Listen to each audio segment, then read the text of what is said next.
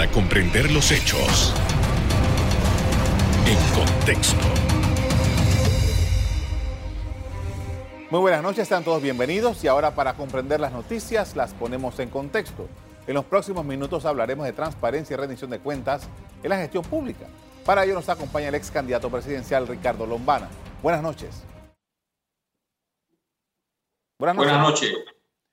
Eh, gracias por haber aceptado nuestra invitación. Definitivamente que eh, lo que ha sucedido recientemente con la discusión por el tema de las vacunas para eh, Panamá ha destacado nuevamente la necesidad de que tengamos un país en donde la transparencia en la gestión pública sea una norma regularmente utilizada por los funcionarios. ¿Qué evaluación hace de lo que ha estado ocurriendo?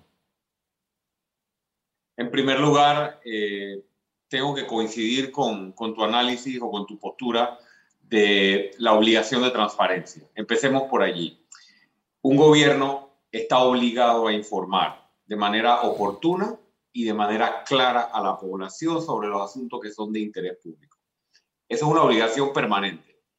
Pero en tiempos de incertidumbre, en tiempos de pandemia, en los cuales la información ayuda a mantener la estabilidad social, la paz de una sociedad, esa obligación adquiere incluso un nivel de importancia mayor. Es por eso que nosotros eh, consideramos preocupante que el presidente de la República y el equipo de gobierno no hayan tenido el criterio para poder entender esto y en el mensaje a la nación, hablando específicamente del tema de las vacunas, porque no ha sido este el único problema con la información y la transparencia, pero circunscribiéndonos al tema de las vacunas, porque ha sido el tema de discusión desde el día sábado del mensaje a la nación, desde allí falló tal vez la comprensión o el entendimiento de la importancia que tenía desde ese momento que el presidente comunicara con detalles todo lo relativo a la vacuna. Y todo lo relativo a la vacuna implica los contratos, los términos y condiciones eh, más importantes, la cantidad de dosis, las fechas de llegada, el costo, la cadena logística de administración del proceso de frío y cadena de frío de la misma, y luego el proceso de vacunación,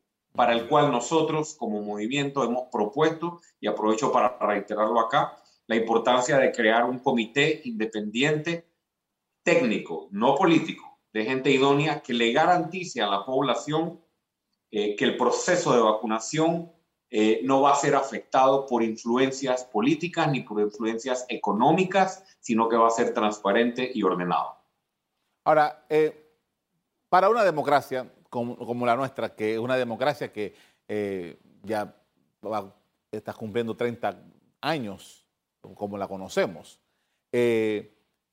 ¿por qué es relevante, es importante que este tipo de actuaciones, que esta situación, en particular lo que estamos hablando de la, de la, de la vacuna, pero en términos generales, que la administración pública se maneje con transparencia, con rendición de cuentas, ¿por qué es valioso en un régimen democrático? Primero, porque estamos en, en, una democracia imperfecta, pero democracia, y en la democracia hay libertades, hay derechos. Empecemos por el punto básico y hay un derecho de la población a recibir información sobre los asuntos que tienen que ver con sus dineros. Todo lo que tiene que ver con la gestión pública está relacionada con dinero público. Las vacunas están siendo adquiridas con dinero público y son para atender un problema de salud pública. Hay una obligación directa de informar. O sea que la, primera, la primera razón eh, o, o necesidad o importancia es que vivimos en democracia y las libertades y los derechos hay que garantizarlos para el buen estado de la democracia. Segundo, permite a la población monitorear, fiscalizar y hasta cierto punto controlar las acciones del gobierno. En la medida en que la población y los medios de comunicación tengan acceso a la información que es de carácter público, habrá más oportunidad para que la población pueda reclamar cuando no está de acuerdo con algo exigir cuando cree que las cosas no se han hecho bien, como por ejemplo cuando se gasta de más, como hemos visto en esta y en pasadas administraciones con, con mucho gasto innecesario. La única forma de combatir la corrupción es con un régimen que respete o con un Estado que respete la correcta divulgación de información y la transparencia. Y al final del camino tiene que ver con evitar el, el, delito o los delitos relacionados con la administración pública. En la, manera, en la medida en que la opacidad y la oscuridad sea la regla, la falta de transparencia sea la regla, en esa misma medida se seguirán dando los escándalos que han marcado eh, la historia republicana eh, durante esta nueva era democrática que tú, bien has, has descrito. Ahora, nosotros en Panamá tenemos una particularidad y es que los grupos políticos eh, en, en, oposición tienen un discurso y cuando llegan al gobierno comienzan a encontrar diferentes elementos para nos, que no se compadecen con el discurso que tenían en la oposición. Y hemos visto eso reiteradas veces durante muchos años. Eh, al final, la población queda en el medio de este juego. Bueno, en primer lugar, esto no debería depender del partido de gobierno, porque ahí es donde tenemos que apuntar, Carlos, hacia las instituciones. Mm, okay si realmente nosotros fortalecemos nuestras instituciones y llegamos a tener una Corte Suprema de Justicia o un órgano judicial que ordene al gobierno nacional, sea del partido que sea, a que divulgue información cuando la quiere esconder, no habría esta preocupación. Y por eso es que se apunta tanto, y por ejemplo, propuestas como la nuestra, apunta tanto al fortalecimiento de las instituciones, para que no importe eh, la mentira del gobierno de turno o la mentira de cuando estaba en campaña. Y en segundo lugar, yo también te tengo que responder esa pregunta como político y como aspirante que he sido. Yo creo que simplemente se nos miente, Carlos, cuando se está en campaña. Y yo invito a la ciudadanía a que no solo escuche palabras, sino que vea hechos. Estudie cómo se ha manejado eh, tanto el aspirante como el grupo que representa antes de llegar a gobierno con respecto a la transparencia de las cosas. Por ejemplo, el manejo de los dineros de campaña, la divulgación de los, manejos, de los dineros que se utilizan para el, el, sostenimiento de la actividad política, de la actividad proselitista, de la carrera, la reputación, el recorrido que ha tenido. Si la persona acompaña sus palabras o sus promesas de transparencia con actos y al igual el colectivo que lo acompaña, entonces creo que la ciudadanía podrá tener un poco mayor, un poco más confianza en que esto se puede revertir y esa es la parte en la que yo te contesto, pues eh, también como político o como una persona que aspira a ser presidente de la República. Tengo que hacer una pausa para comerciales. Al regreso vamos a hablar de la confianza y la seguridad que necesitan los, eh, los panameños frente a situaciones como esta. Ah, seguimos hablando después de los comerciales de transparencia en los procesos públicos en Panamá. Ya volvemos.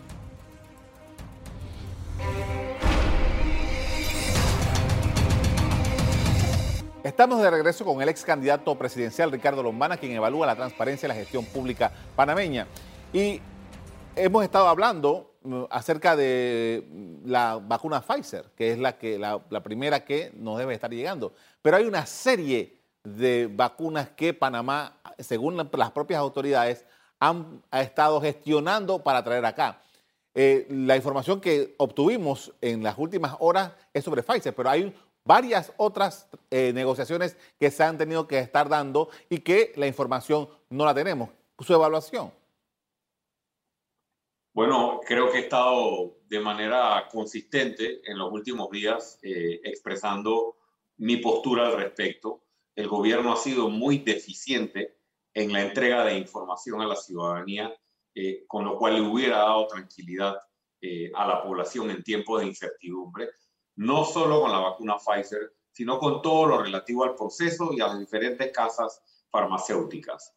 Podemos entender que existan algunas cláusulas de confidencialidad, pero no podemos entender ni debemos aceptar que el Estado firme un contrato eh, o varios contratos, emita pagos con dineros públicos para adquirir vacunas y que los panameños no podamos conocer detalles de lo que estamos contratando. Eh, hay, que, hay que trazar una línea entre ciertas, ciertos términos y condiciones que pudieran ser confidenciales y la información que el Estado está obligado a relevar, eh, perdón, a revelar a la ciudadanía para la tranquilidad. Creo que todavía falta mucho se tranquilizó un poco a la ciudadanía con la conferencia aquella, bueno, no fue conferencia, fue realmente la lectura de un comunicado por parte de la, de la ministra de Relaciones Exteriores, pero todavía pareciera que lo hacen a cuentagotas. Eh, yo eh, vuelvo a dar mi opinión en cuanto a que se necesita una rueda de prensa en regla, en la cual el gobierno nacional explique a la ciudadanía todo lo relativo a la vacuna. Contratación, llegada, almacenamiento, logística, conservación, proceso de vacunación, con periodistas y con eh, posibilidad de preguntas ciudadanas, las preguntas que sean necesarias hasta agotar todas las dudas. ¿Por qué no se ha hecho? Y eso vuelve a generar dudas. ¿Por qué no se han sometido al escrutinio? Eso vuelve a generar dudas. Y toda la especulación que, surge alrededor de la vacuna es responsabilidad de la mala gestión de comunicación.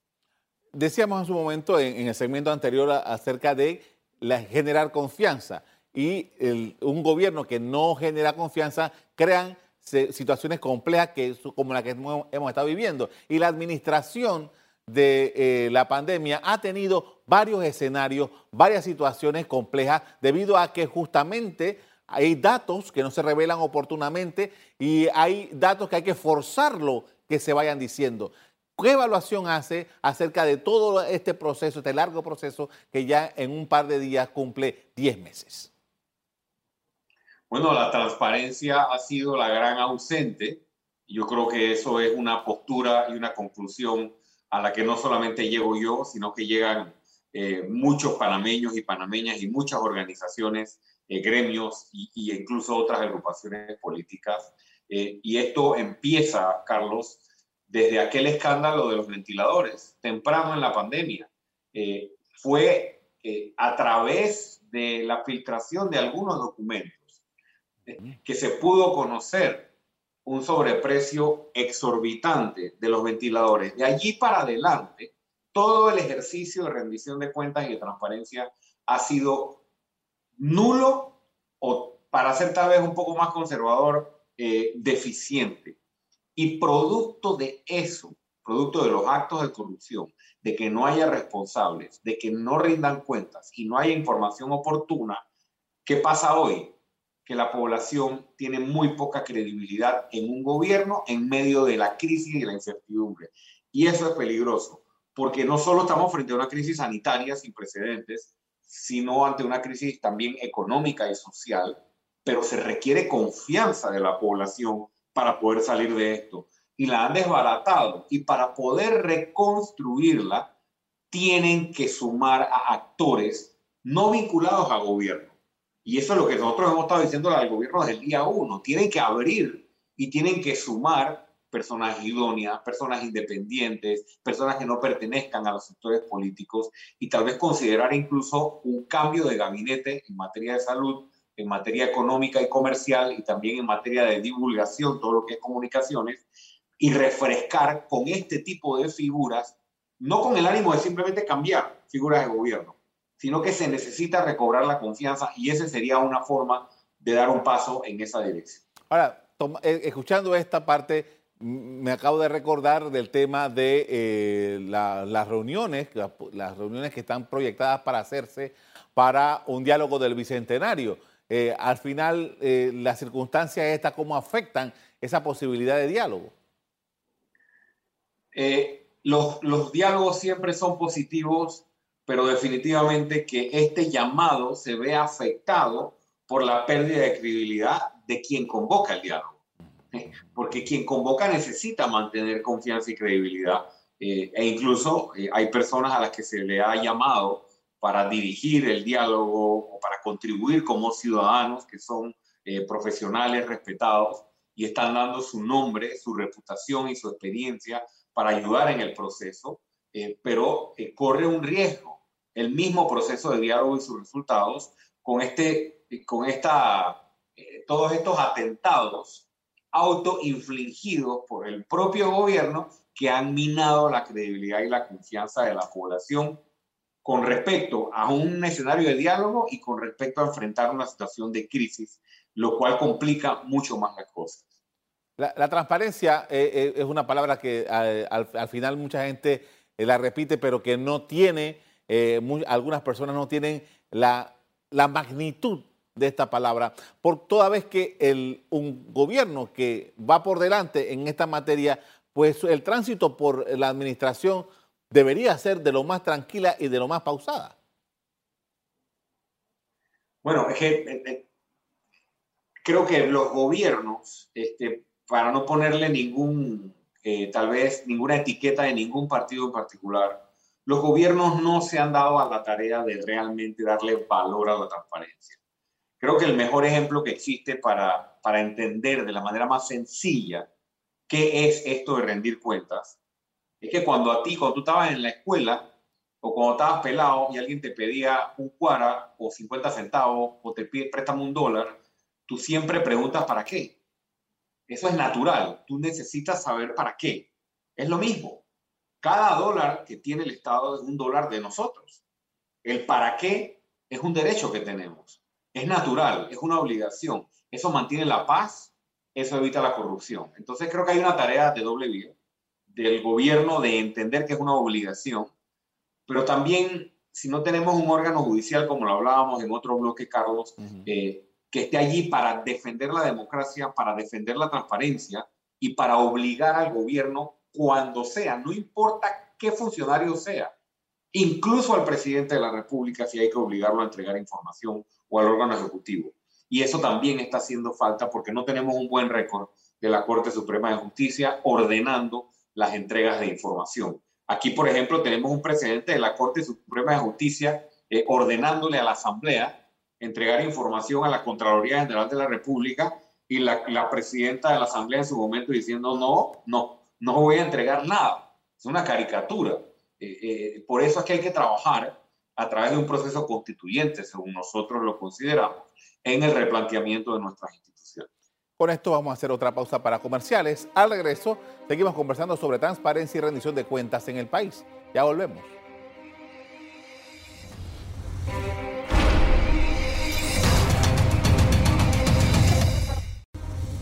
En la parte final estamos de regreso con el dirigente del partido Información Otro Camino, Ricardo Lombana, con quien estamos hablando acerca de transparencia en la gestión pública. Y en este momento quería eh, preguntarle acerca de, eh, al final, nosotros hemos estado teniendo una gran expectativa acerca del proceso de vacunación en Panamá. Usted ha dicho que está sugiriéndole a, la administración pública que haya un, como un comité de personas que observen este proceso. ¿Cómo se llegaría a eso? ¿De, quiénes? ¿De qué manera? Bueno, distintas organizaciones, desde, la, desde los gremios privados, los gremios profesionales, eh, las agrupaciones políticas, ciudadanos, en, eh, ciudadanos comunes, clubes cívicos, en distintos momentos ha habido distintas organizaciones que han ofrecido ayuda, ofrecido apoyo, ofrecido recurso humano. Nosotros nos hemos reunido con muchos de ellos incluso científicos, profesionales, eh, ingenieros electrónicos, gente que diseña softwares para la trazabilidad, por ejemplo, que es tan importante la utilización de la tecnología. Entonces, eh, el gobierno puede invitar a ciudadanos idóneos, técnicos, no políticos, a conformar un equipo multidisciplina, podría ser, eh, no hemos pensado tal vez en el número, pero sí que sea multidisciplina y hemos pensado en las áreas, y que trabaje en representación de los ciudadanos de la mano con el gobierno para dar garantías. Esto lo propusimos también al inicio, eh, Carlos, en marzo, con respecto a la transparencia. Cuando ya se sabía que el gobierno nacional iba a disponer de miles de millones de dólares en financiamiento porque iban a tener que salir a pedir prestado y que probablemente por la declaratoria de emergencia los controles iban a flexibilizarse, considerábamos desde el principio importante la creación de un comité de fiscalización ciudadana.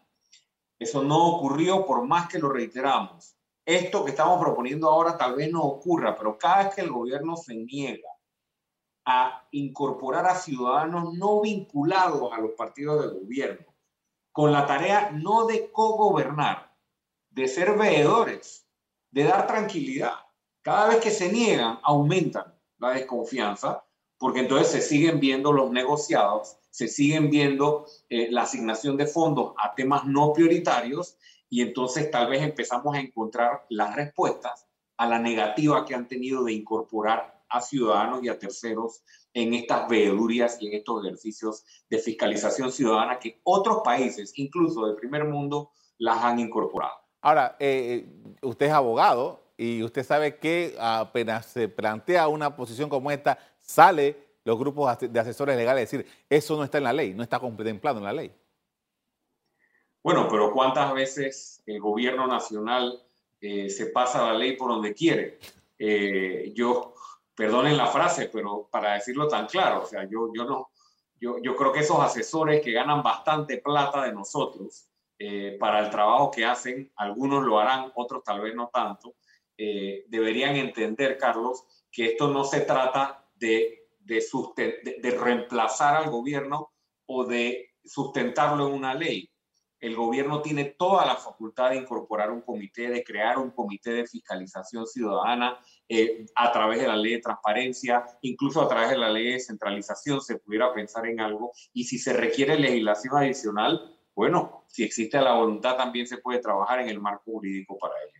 Ahora, eso me recuerda a un comité eh, más o menos de esa naturaleza que hubo al principio de la pandemia y que al final eh, movieron a la ministra y se desintegró y no hubo mayor eh, situación con esto.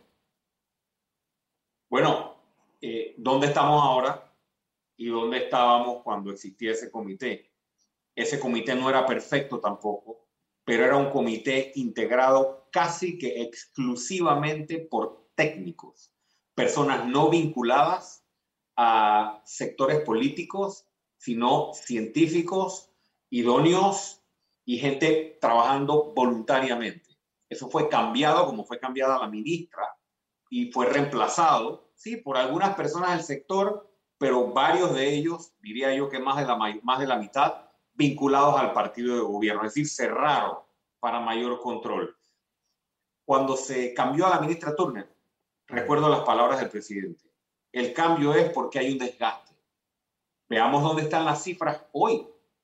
Tenemos las peores cifras del continente y de las peores cifras del mundo en materia de contagios y muertes por 100.000 habitantes. Y aquí ni siquiera se está considerando el relevo del ministro de Salud ni de los otros ministros que son responsables de las áreas principales de atención de la pandemia. Muchas contradicciones eh, y en, lugar de abrirse a incorporar a distintos sectores y ciudadanos, cada vez han ido cerrando más y ahí están los resultados. Estamos por cumplir 10 meses de la situación de la crisis sanitaria en la República de Panamá. ¿Qué observación hace de lo que eh, el punto en el que nos encontramos eh, versus la necesidad que tiene el país, no solamente de aliviar el tema de la salud, sino el tema de la economía? Ya sabemos que lo que se ha hecho hasta ahora fracasó porque las cifras y los hechos así lo indican, no porque lo diga yo. Ahora bien, tenemos tres problemas principales. Uno, confianza. No hay confianza para poder emprender un camino de salida a donde estamos. El gobierno, ¿cómo puede ganar confianza? implementando medidas de rendición de cuentas de inmediato e incorporando comités de personas independientes idóneas que le den a la ciudadanía una tranquilidad de que las cosas se van a hacer de manera correcta. Y tercero, si se vuelve a dar cualquier caso de una autoridad vinculada en la violación de las normas de movilidad, ser enérgicos en la sanción, porque eso también ha hecho perder credibilidad. Y cuarto, renovar el equipo de comunicación. Eso con respecto a la confianza. El segundo problema, el más grande, el sanitario, el de salud pública. Tecnología y ciencia para la trazabilidad. Nosotros tenemos informes y reportes, Carlos, de que a pesar de que se está haciendo un esfuerzo con la trazabilidad, eh, muchos de los esfuerzos de trazabilidad se están llevando a cabo a veces con, con formularios, con papel. Y hay grupos que han propuesto softwares, que han propuesto herramientas, han propuesto plataformas, como los países que mejor han manejado la pandemia, se han basado en la tecnología para hacer la trazabilidad y ahí están los resultados. Ese es un giro, una propuesta específica que se le ha hecho y se le reitera al gobierno porque está en la trazabilidad basada en lo, en lo científico, en lo técnico y en la tecnología, la posibilidad de empezar a reducir los contagios. La vacunación, importante que no solo nos quedemos en enero, sino que la, dosis y la cantidad de vacunas lleguen lo antes posible y que el proceso sea expedito, transparente y sin influencias, como lo mencioné, y ahí proponemos el comité que te comentaba. Y en materia económica, para resumir, que es el tercer problema grande, la consecuencia económica y social, es injustificable que a esta fecha se mantenga pendiente la reducción de los salarios, gastos de representación y otros gastos en monumentos de los funcionarios. De una vez por todas, el paquete debe aprobarse y el porcentaje que se reduzca de salario y gastos de representación a los funcionarios que al menos ganen más de 2.500 dólares, por ejemplo, serviría en gran medida para el apoyo a los trabajadores con contratos suspendidos para mejorar lo que hoy se entrega y segundo, para ir creando un fondo junto con el recorte de otros gastos eh, no necesarios o innecesarios eh, para el apoyo del micro y pequeño empresario. Y por último, dejar la improvisación, Carlos. Todos los todos los negocios que habían sobrevivido se prepararon e invirtieron para poder hacerle frente, muchos a partir de diciembre, a una nueva normalidad poco a poco. Y de la nada viene otro cierre sin comunicar debidamente al sector privado, lo cual causa no solo el daño que ya por sí, de por sí trae el confinamiento, sino pues el impacto de haber invertido en estos costos que implica haber sobrevivido y por la poca comunicación y coordinación con las autoridades, pues eh, se sigue improvisando y se siguen causando daños a la economía. Hay otras medidas, obviamente, que se pueden implementar rápidamente, varias de ellas en manos del órgano ejecutivo. Le agradezco mucho por habernos acompañado esta noche con su criterio frente a la situación de eh, la transparencia en la gestión pública. Gracias. El manejo de la contratación de las vacunas contra COVID-19 ha estado bajo observación en la opinión pública luego que se advirtieran algunas inconsistencias en la comunicación de este tema. Hasta aquí el programa de hoy. A ustedes les doy las gracias por acompañarnos y les recuerdo que si quieren volver a ver este programa, búsquenlo en el VOD de Cable en el locales, Canal Eco. Me despido invitándolos a que continúen disfrutando de nuestra programación. Buenas noches.